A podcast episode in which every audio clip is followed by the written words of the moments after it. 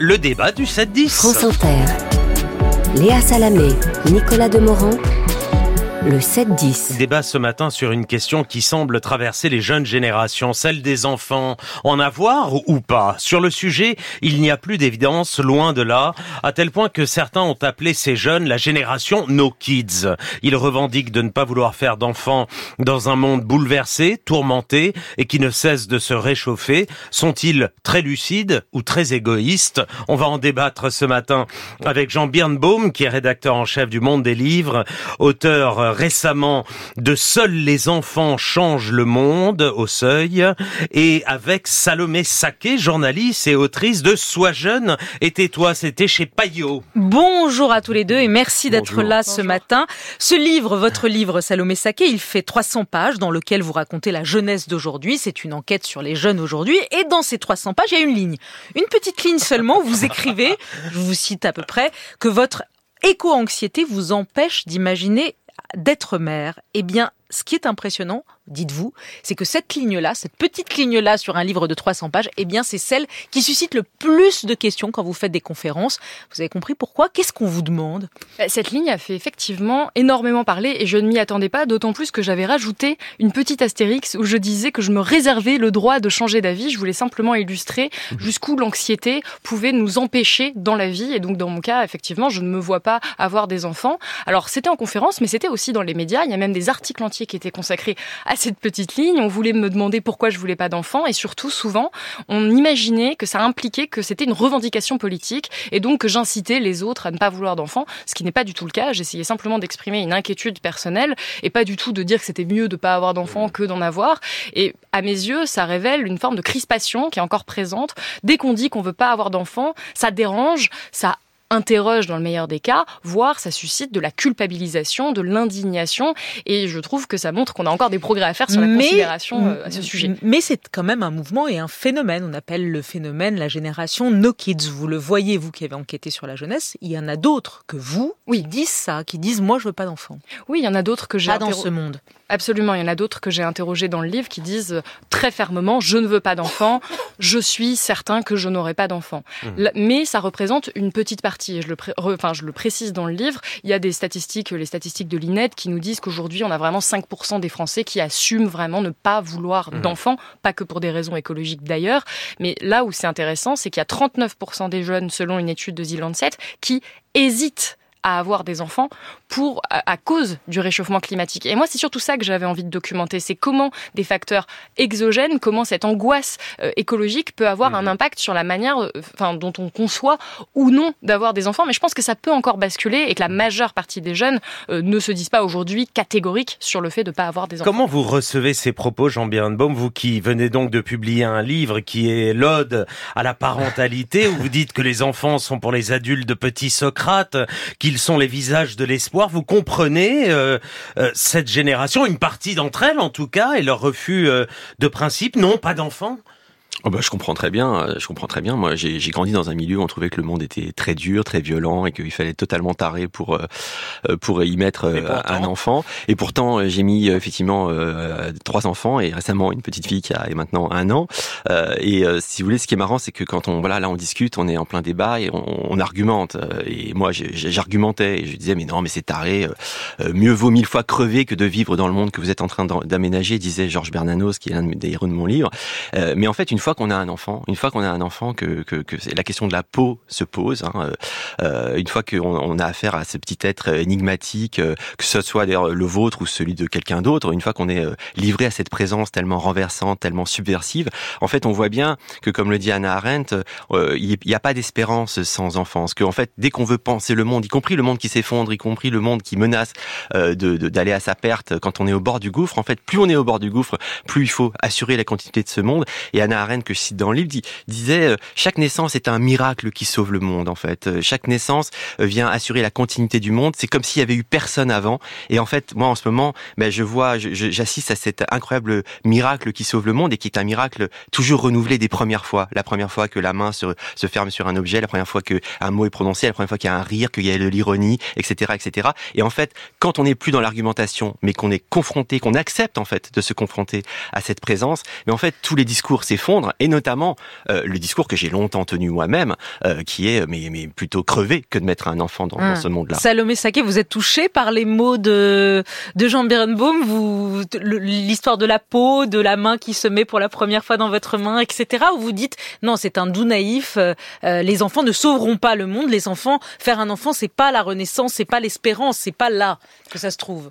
Aussi, je pense que faire un enfant, c'est l'espérance, justement. C'est avoir espoir en l'avenir. Et ce que j'ai essayé de documenter dans mon enquête, c'est qu'aujourd'hui, c'est ce qui manque cruellement à une partie des jeunes. On a une partie de la jeunesse qui n'arrive plus à se projeter dans l'avenir, qui n'arrive plus à espérer. On a parlé de l'écologie parce que, bien sûr, c'est l'éléphant au milieu de la, de la pièce. Mais il y a aussi des raisons économiques, des raisons politiques, démocratiques. C'est qu'il y a cette sensation chez une partie de ma génération et des générations qui arrivent que tout est en train de s'effondrer, que notre avenir n'est plus garanti et que on ne pourra pas subvenir aux besoins de cet enfant une question qui est souvent posée, c'est est-ce qu'on fait des enfants, euh, est-ce qu'on arrête de faire des enfants pour sauver la planète? La plupart des jeunes que j'ai rencontrés qui ne voulaient pas d'enfants, c'était pas pour sauver euh, la planète, puisqu'en plus ça ne résout rien sur le plan climatique, ça a déjà été démontré.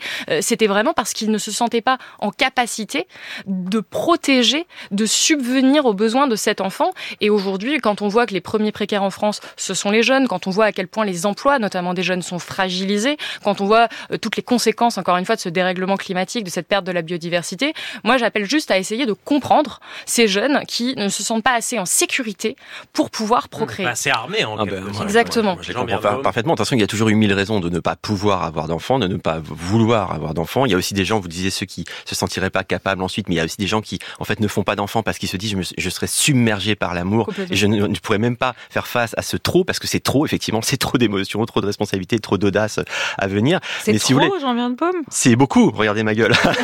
mais si mais en fait, vous savez, à ce micro-là, quand même, à ce micro, à votre micro, il y a quelques mois, euh, euh Geoffroy de la Gannerie était venu pour expliquer que euh, être parent, euh, c'était vraiment devenir parent, c'était embrasser une vie de tristesse, de loose, de conformisme, devenir l'esclave triste et gris de, de, de, du système patriarcal et de la violence et, du système de. C'est ce qui vous a motivé d'ailleurs dans l'écriture dans ce en livre, d'entendre le livre de Geoffroy de la Gannerie, qui effectivement n'est pas très allant mmh. dans l'idée de faire des enfants. mais il était parle comme d'une prison et qui, qui fait une ode à l'amitié à contrario. Mais tout ça, mais moi je partage beaucoup ces choses sur l'amitié. Mais si vous voulez, euh, mon livre était déjà assez avancé quand j'ai je, l'ai entendu à votre micro. Mais ce que je veux dire, c'est que euh, il y a quelque chose dans l'air du temps. Effectivement, c'est qu'il y a il y a ces angoisses, mais il y a aussi un discours anti-enfant qui se développe, qui est très fort. Et ce qui est marrant, c'est que ce discours puisse, et c'est presque touchant. Moi, quand je l'ai écouté, je me disais c'est presque touchant que ce discours-là euh, de dire que devenir parent c'est triste, c'est conformisme, c'est c'est conformiste, c'est devenir l'esclave d'un système, etc.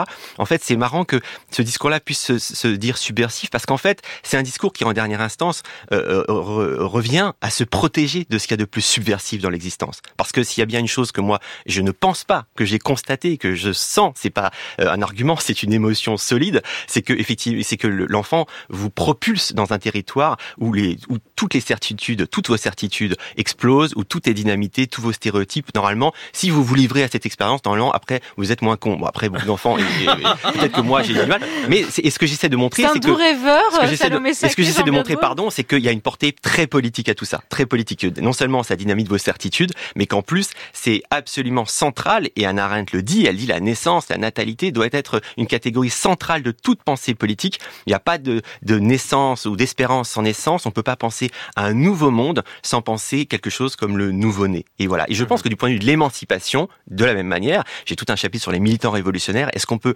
je cite Rosa Luxembourg, grande révolutionnaire, qui pour elle elle n'a pas eu d'enfant, mais pour elle, c'était évident hein, que euh, elle, qui était une bolchevique de fer, pas une bolchevique, mais une grande révolutionnaire très solide, etc.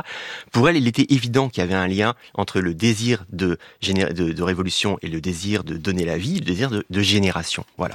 Et ça, je pense que c'est très important. Euh, c'est pas que des cucuteries euh, mièvres. Voilà. Salomé Saké. Moi, je comprends que ce soit aussi un facteur effectivement de réflexion, d'épanouissement, de joie. Tout ce qu'apportent les enfants, je ne le nie pas. Je n'en ai pas moi-même, je ne peux pas en parler. Je respecte et je considère les gens qui ont des enfants. Ce que je déplore, c'est c'est qu'on ne respecte pas et qu'on ne considère pas de la même manière ceux qui refusent d'avoir des enfants et qui est toujours une espèce de présomption en égoïsme. C'est d'ailleurs, ça fait partie de l'intitulé du débat, chez celles et ceux qui ne veulent pas d'enfants et celles particulièrement. Et je crois qu'aujourd'hui, en dehors des considérations écologiques, économiques, il y a aussi des personnes qui tout simplement veulent s'épanouir autrement, veulent avoir d'autres sources euh, de réflexion, d'autres sources de transformation profonde, puisque c'est une transformation profonde d'avoir un enfant. Et moi, je rêve d'un monde où juste on laisse les gens tranquilles avec avec leur, leur, choix, leur choix de reproduction ou non. Et puis il y a des fois aussi où ce n'est pas un choix. Donc j'aimerais vraiment qu'on arrive à apaiser ce débat-là. Et ce que je voulais un petit peu mhm. dénoncer sur les réactions qu'il y a eu à mon livre, c'est que je ne trouve pas ça normal que ça que ça dérange encore autant que simplement une journaliste au détour d'une page affirme à un moment qu'elle ne souhaite pas d'enfant parce qu'elle est inquiète pour la planète. Hmm. Jean-Bernard Baume, c'est égoïste de pas vouloir d'enfant non, non, mais pas du tout. Mais moi, je suis pas du tout un prédicateur de maternité ou un prêcheur de bébé. Oui, je, un je, peu je, quand même. Bah, j'essaie de, j'essaie de transmettre quelque chose que je ressens, mais je dis pas du tout que j'ai raison. Euh, non seulement, euh, je comprends tout à fait toutes ces, toutes ces choses-là, mais en plus, dans le livre, je cite beaucoup de gens, euh, je cite beaucoup de gens qui n'ont pas eu d'enfant eux-mêmes. dire parce que vous citez Anna Arendt depuis le début, j'ai failli vous dire, elle, n'a pas, pas eu d'enfant. Donc ma question n'est pas avoir soi-même des enfants, mais simplement, j'essaie de montrer, en citant à la fois des auteurs que j'aime et des scènes du quotidien, des choses très émues, etc. j'essaie de montrer que oui, il euh, n'y a pas d'espérance sans enfance et que en dernière instance, euh, à un moment donné, euh, moi quand je voilà quand je quand je quand je dis ce qu'il y a à dire ou quand je vois ce qu'il y a à voir, souvent c'est pas que j'ai des enfants, c'est que je me branche sur un certain esprit d'enfance que Bernano s'appelait l'esprit d'enfance. Ça veut pas dire qu'il faut soi-même avoir des enfants, mais l'esprit d'enfance c'est tout sauf une espèce de naïveté cuculapraline. C'est souvent une espèce de foudroyante simplicité ou de lucidité supérieure qui a un rapport, qui a quelque chose de très politique. Et d'ailleurs, c'est pour ça que les régimes totalitaires ou les régimes autoritaires s'en prennent toujours aux enfants et que les gens qui s'en prennent au corps des femmes, etc., s'en prennent. Euh, Françoise Héritier, grande anthropologue, avait, a eu des passages magnifiques et terribles sur les, viols collectifs, sur la façon dont l'oppression des femmes est toujours passée euh, par une violence euh, masculine qui voulait d'abord mettre la main sur le ventre des femmes et comment les miliciens serbes, etc., violaient les femmes en disant toi salope, t'auras un enfant serbe, etc., je te viole, etc. Et donc évidemment le, le, le corps fait. Moi j'ai été élevé par une mère de stricte obédience féministe. Je sais très bien que tout ça, il y a la culpabilisation, il y a de l'oppression et que il faut faire attention à ces sujets-là. Mais ça n'empêche pas, comme si j'ose dire, il faut pas jeter euh, le bébé révolutionnaire avec l'eau du bain patriarcal ou oppressif. Il faut s'autoriser et constater que, en dernière instance, oui, comme le dit Arendt, euh, qui n'a pas eu d'enfant, eh bien, euh, on peut pas parler de, de nouveau monde ou espérer un nouveau monde radicalement neuf sans poser la question du, au moins affronter la question du nouveau-né. Salomé Saké. Oui, une chose sur le mouvement No Kids qui justement suscite tant d'indignation, tant de réactions. Avant de venir dans ce studio, j'ai tapé No Kids sur Google Actualité pour voir ce qui ressortait. Résultat, j'ai eu une flopée d'articles conservateurs qui s'indignaient euh, que mmh. les jeunes ne veuillent plus d'enfants, que cela mettrait fin à notre civilisation. Donc on l'a dit déjà, c'est pas le cas, c'est pas massivement le cas. On n'a pas des jeunes, euh, on n'a pas des, une rupture totale euh, de, dans la baisse de la natalité. la, Il y a une baisse continue. elle est continue elle est, et ça a été un record cette année en France notamment. On était fiers mmh. de notre taux de natalité par rapport à nos voisins européens. Et bien là, ça baisse. Effectivement, ailleurs. Ça baisse doucement et d'année en année. Et puis effectivement, ça continue doucement à baisser. C'est peut-être ça qui doit nous interpeller. Mais pour moi, le vrai sujet, c'est pourquoi? C'est comment on en est arrivé au point où on n'arrive pas à rassurer assez les nouvelles générations pour qu'elles remettent à ce point en question le fait de procréer, encore une fois, pas forcément par choix ou par envie de pas euh, vraiment euh, philosophiquement avoir des enfants, mais aussi par contrainte économique et écologique. juste une question à la féministe que vous êtes. Pour vous, les, les, les politiques natalistes, euh, dans certains pays ou dans certains programmes politiques de, à droite notamment, ou à, à l'extrême droite, ces politiques natalistes, c'est euh, c'est patriarcal?